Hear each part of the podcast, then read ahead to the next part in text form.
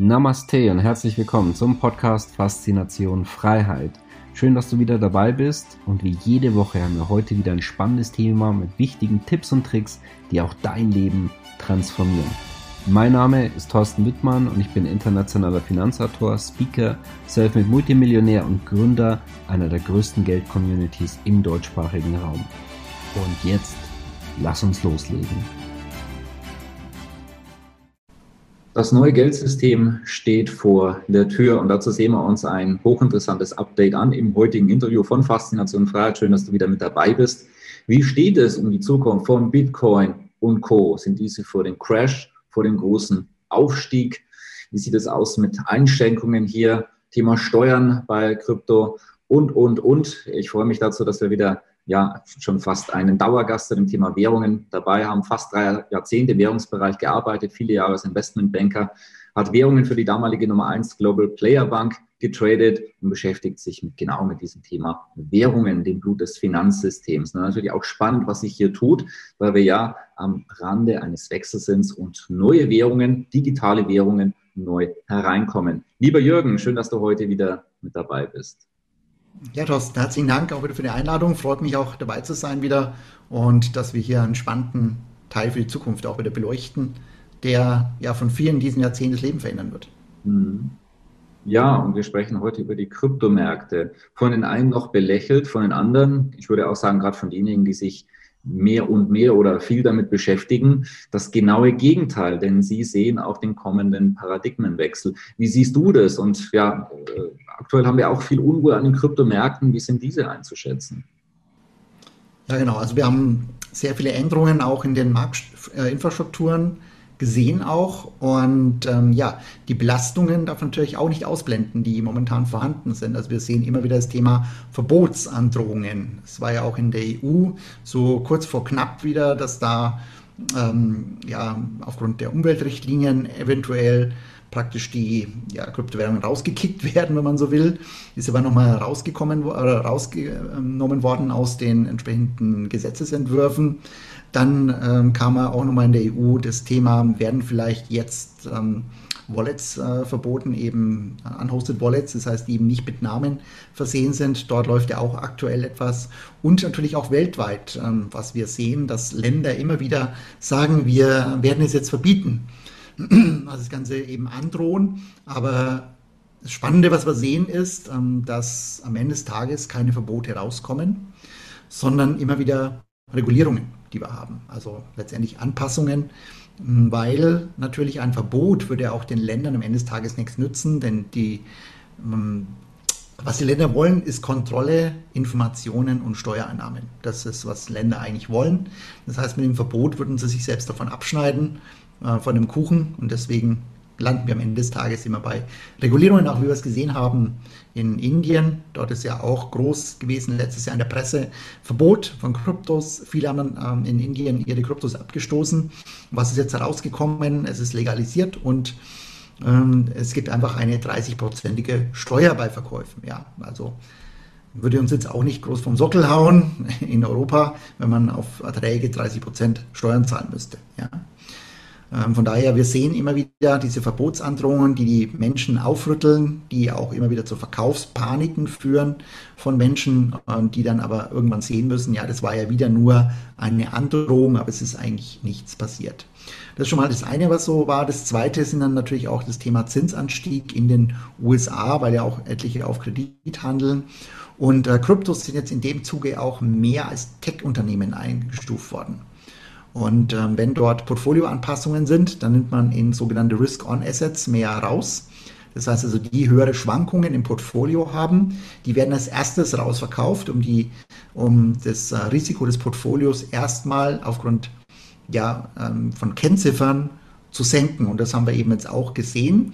Aber auch dieser Trend lässt langsam nach, weil eben auch die Leute erkennen, dass es jetzt nicht direkt dem Tech-Unternehmen zugeordnet werden kann, was hier eben stattfindet. Das nächste waren auch ähm, Verkäufe auch von meiner Beständen, vor allem aus China die letzten Monate. Ähm, in China, die haben ja Einschränkungen gemacht, auch aus Umweltbedenken ähm, offiziell. Das war aber eher aufgrund von Währungskontrolle. Dass hier das Mining entsprechend nicht mehr in der Form möglich ist in China. Und dort sind also auch die Bestände schrittweise abverkauft worden in vielen verschiedenen äh, Kryptowährungen. Das sieht man also sehr gut.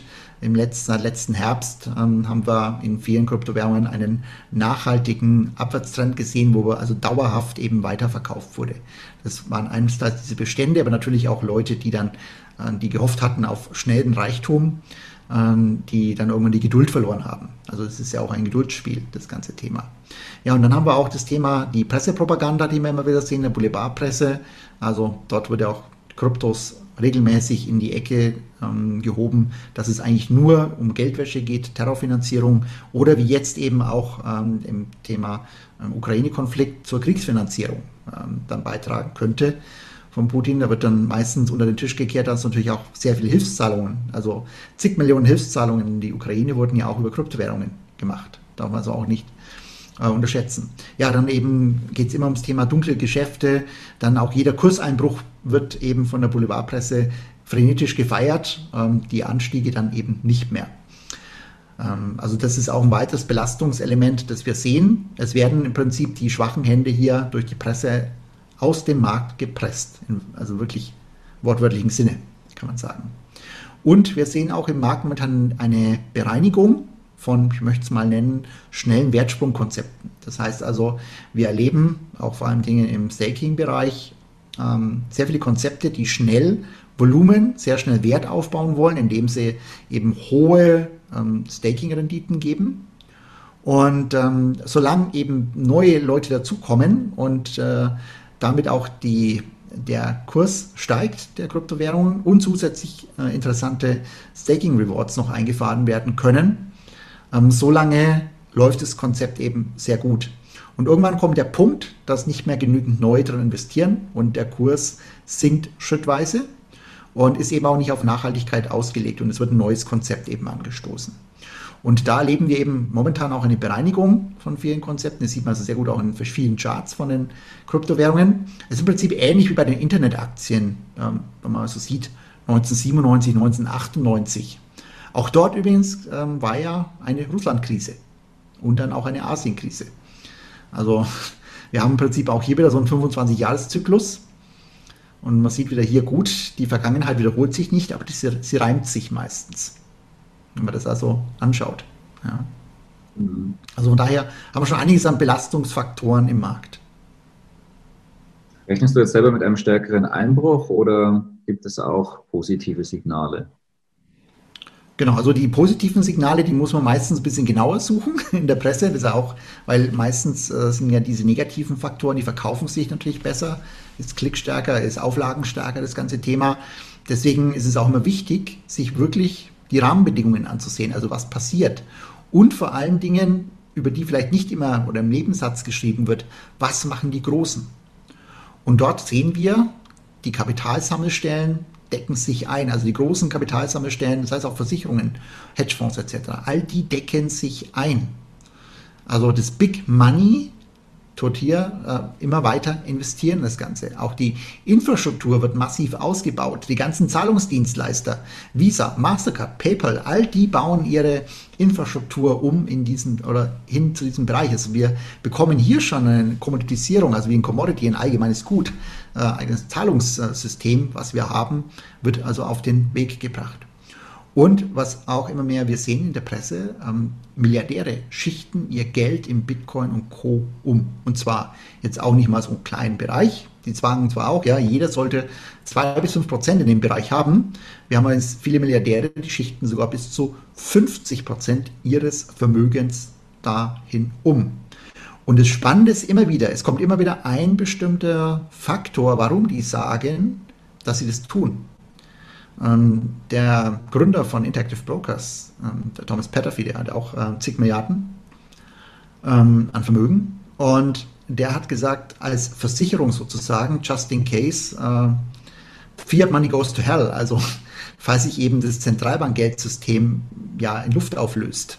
Also wenn diese Leute alle mit der gleichen Begründung ihre Gelder weg ähm, sozusagen in eine andere Systematik, dann dürfte da etwas dran sein. Also die großen Milliardäre rechnen damit, dass im Prinzip unser Zentralbankgeldsystem sich äh, größtenteils in Luft auflöst.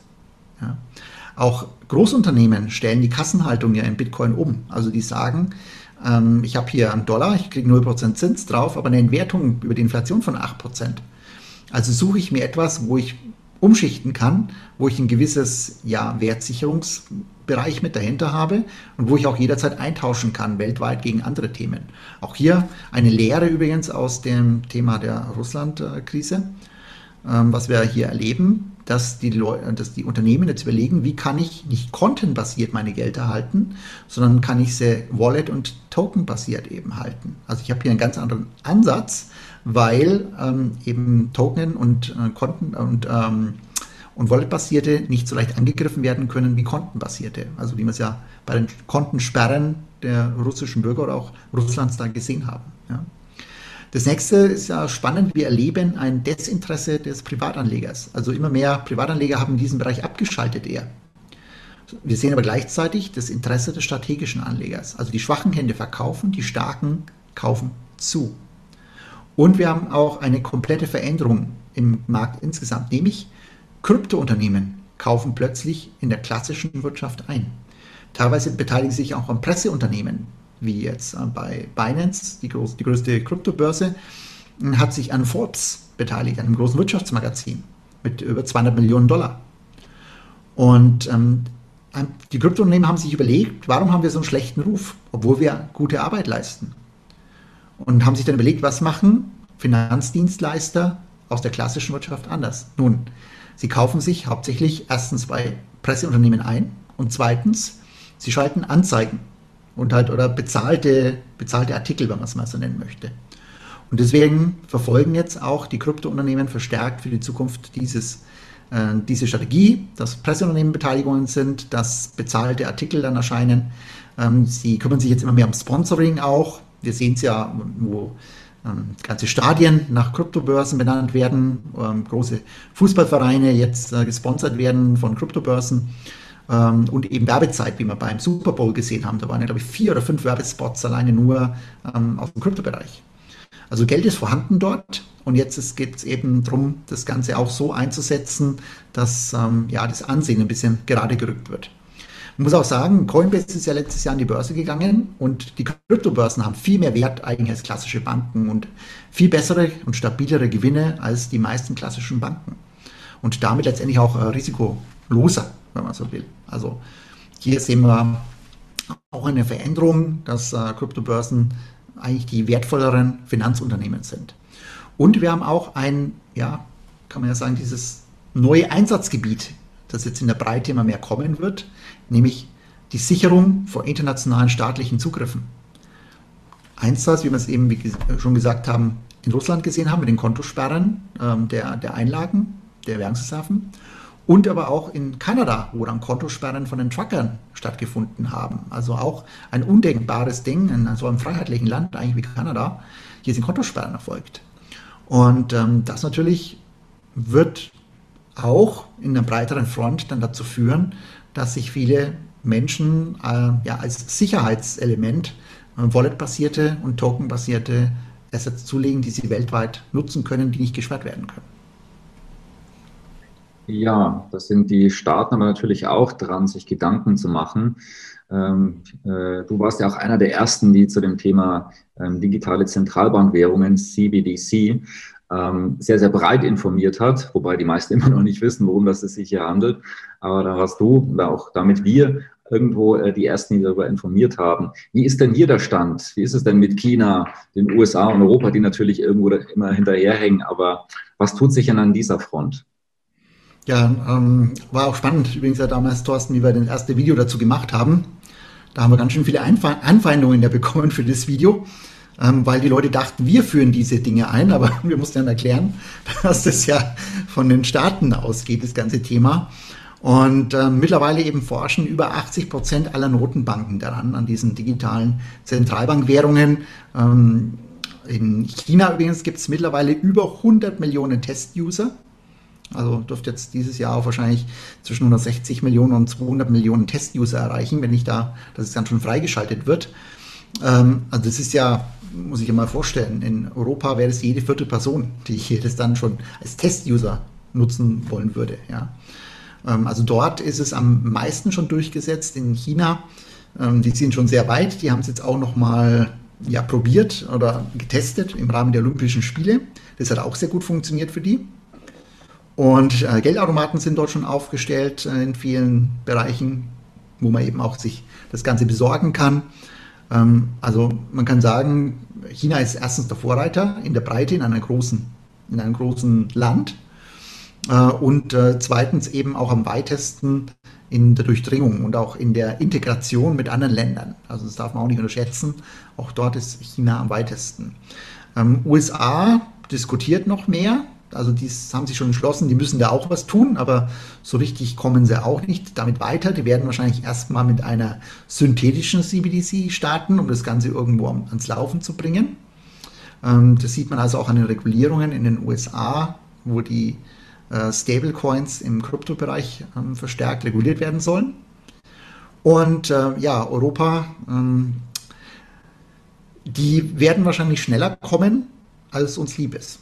Also es wird ja immer gesagt, so in fünf Jahren, aber wahrscheinlich geht es viel schneller. Die Tests auch hier laufen, sodass man eigentlich ähm, die Prototypen 2023 schon stark im Einsatz hat und wahrscheinlich 2024 schon live schalten könnte. Aber das würde zu viele Menschen beunruhigen, und äh, deswegen wird das Ganze auch immer ein bisschen weiter nach hinten geschoben, dieses Thema. Also bei der EZB selbst, äh, wenn man da über die Kommentare verfolgt, vor allem auch von der Frau Lagarde, dann sieht man, dass ähm, das wahrscheinlich schon wesentlich früher kommen wird, als äh, vielen lieb sein wird. Aber das Thema ist einfach, dass das momentane, unser momentanen Euro so große Probleme bekommt, dass man dort gegebenenfalls einen, einen äh, Reset machen kann vom Eurosystem mit einem digitalen Euro. Ähm, das zeichnet sich also momentan ab, ähm, dass dort dann ein Backup da sein sollte, falls das Ganze hier ein bisschen schneller äh, den Bach runtergeht. Und der Umrechnungskurs wird sicherlich nicht eins zu eins sein vom digitalen Euro zum ähm, analogen Euro, den wir jetzt gerade haben. Und wir dürfen auch nicht vergessen, ähm, wir haben natürlich auch weitere Implikationen dort bei den digitalen Zentralbankwährungen. Und in China sieht man es ja auch schon. Die machen ja die Koppelung zum Beispiel an das Social Scoring. Und äh, an diesem ganzen Thema ist auch Europa sehr stark daran interessiert. Das heißt also, ähm, der digitale Euro wird auch zu weiteren Funktionalitäten genutzt. Das hat übrigens auch schon der äh, scheidende Bundesbank ähm, mit, äh, Mitglied im EZB-Rat, eben der Herr Weidmann, gesagt, vor seinem Ausscheiden, kurz davor äh, hat er da noch ein Interview gegeben, wo er es also auch schon ziemlich klar gesagt hat, dass dort weitere Funktionen mit freigeschalten werden werden äh, in, in dem digitalen Euro. Äh, also da dürften auch noch interessante Zeiten auf uns zukommen, äh, wie wir uns dann noch bewegen können in, in Europa, wenn man so will. Ja. Ähm, also man kann auch sagen, letztendlich dieser Verfall der großen Zentralbankwährungen wird auch mehr die Umschichtung in diesen Bereich bringen. Ähm, also an digitalen Währungen kommen wir einfach nicht mehr vorbei, sei es über digitalen Zentralbankwährungen oder auch äh, eben über die äh, nicht Zentralbankwährungen oder eben die ähm, zentralbankunabhängigen Währungen, wenn man so will, im digitalen Bereich, weil die sind einfach liquide, handelbar und weltweit nutzbar. Mhm. Also mich erinnert das, wenn ich das so von dir höre, irgendwie so an Star Wars, an den Krieg der Währungen und wir da in einem spannenden Rennen sind, wie am Schluss auch ähm, ja, vorne sein wird. Ähnlich wie bei so einem Formel-1-Rennen, wo wir bereits mittendrin sind und äh, jeder versucht, irgendwo eine, eine gute Position zu erhalten. Ja, also bevor ich dir dann noch das Schlusswort übergebe, herzlichen Dank für dein Know-how, für die spannenden Informationen, auch hervorragend ergänzend auch mit dem Video von letzter Woche. Ähm, wenn du es nicht gesehen hast, dann nochmal anschauen. Wir sind heute, wenn dieses Video erscheint, nochmal live, haben nochmal einen zweiten Termin. Wenn du also das neue Weltgeld und was sich hier alles tut, noch viel ausführlicher haben möchtest, dann bist du herzlich eingeladen und findest den Link in der Beschreibung unterhalb von dem Video. Wenn es dir gefallen hat, teilen, liken, kommentieren. Es sind so wichtige Themen, die die meisten Menschen nicht ansatzweise mitbekommen. Je mehr Menschen mitbekommen, desto besser können wir es auch so gestalten, dass es für die Menschen ist und eben nicht gegen die Menschen. Ja, Jürgen, von dem her nochmal das Schlusswort an dich. Ja, ich kann nur sagen, es ist wichtig, sich eben hier aus dem Geldvernichtungsprozess der Staaten auszuklinken. Und es soll sich eben jeder auch hier Alternativen verschaffen, weil die Zentralbankwährungen der klassischen Länder, wie jetzt auch USA und äh, in Euroland, diese sind einfach keine Alternative mehr für die Zukunft. Diese sind jetzt eben nächsten Jahre massiv auf dem absteigenden Ast. Also kümmere dich um deine Geldsicherheit, um deine Geldwertsicherheit und auch um deine Geldmobilität, bevor es eben auch zu spät ist im Rahmen der Geldumstellung. Es wird eine Zeit kommen, wo jeder reagieren möchte, aber es ist einfach nicht mehr möglich, wenn eben auch der Geldlockdown hier kommt. Also am besten komm auch zu unserem gemeinsamen Geldtraining, dann können wir da auch nochmal tiefer in das Ganze reinschauen. Ja, definitiv, ich kann es nur bestätigen, es ist aktuell wichtiger denn je, sich um das eigene Geld, auch um die eigene Freiheit, um die eigene Familie zu kümmern, weil man es ansonsten möglicherweise dann bitter bereuen wird. Wir haben sehr, sehr, ja, ich nenne es mal interessante Tendenzen dort draußen. Für diejenigen, die aber vorbereitet sind, die werden eine ganz andere Erfahrung, eine ganz andere Wahrnehmung haben von dem, was zukünftig noch kommen wird. Und von dem her, ähm, da lohnt es sich wirklich hinzuschauen. Nochmal herzlichen Dank, Jürgen.